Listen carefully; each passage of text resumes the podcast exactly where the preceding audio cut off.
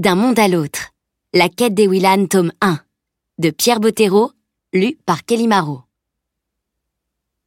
C'est bon, tu peux ouvrir les yeux. Salim obéit la voix de Camille. Le jardin avait cédé la place à une forêt d'arbres immenses et d'épais taillis. Et il n'y avait plus trace de la moindre araignée. Mais qu'est-ce que... Où? Dans mon monde parallèle, probablement. Et de justesse, une fois de plus.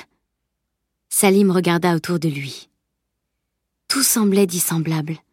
Et pas seulement le lieu. L'heure même était différente.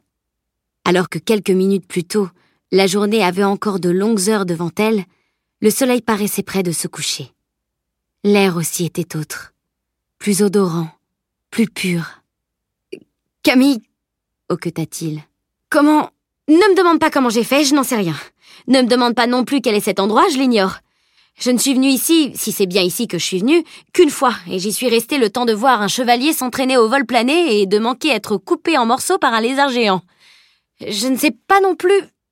Camille se tut brusquement. Salim s'était raidi, et de lourdes gouttes de sueur perlaient sur son front. Il fixait un point précis juste derrière elle, les yeux agrandis par la peur. Elle se retourna lentement. À l'endroit où ils étaient arrivés, les trois araignées venaient d'apparaître. Camille jura entre ses dents. Elle envisagea la possibilité de s'enfuir en courant, mais, très vite, abandonna cette idée. Les araignées avaient de telles pattes qu'il était stupide d'envisager de les battre à la course.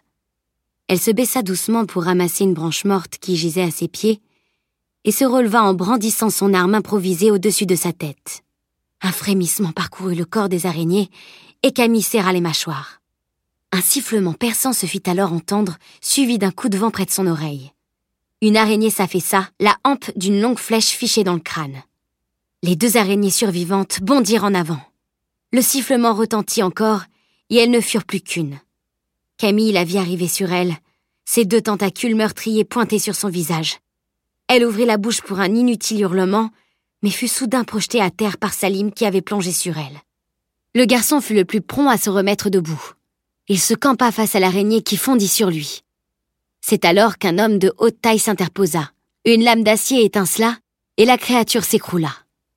Salim poussa un long soupir et s'accroupit près de Camille.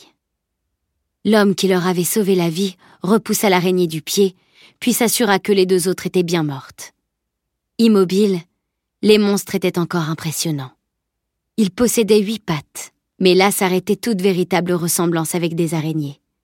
Leur corps était couvert d'une carapace sombre et huileuse, et leurs deux tentacules les différenciaient de tout animal connu. À leur extrémité, un dard de plusieurs centimètres laissait suinter un liquide blanchâtre, certainement du venin. L'homme scrutait le sol. Il se déplaçait avec une aisance quasi féline, son sabre à la main, sans faire craquer la moindre brindille. Il ramassa quelque chose par terre, qu'il lança à Salim. Le garçon l'attrapa au vol et reconnut une de ses tresses. Désolé, fit l'homme avec un sourire.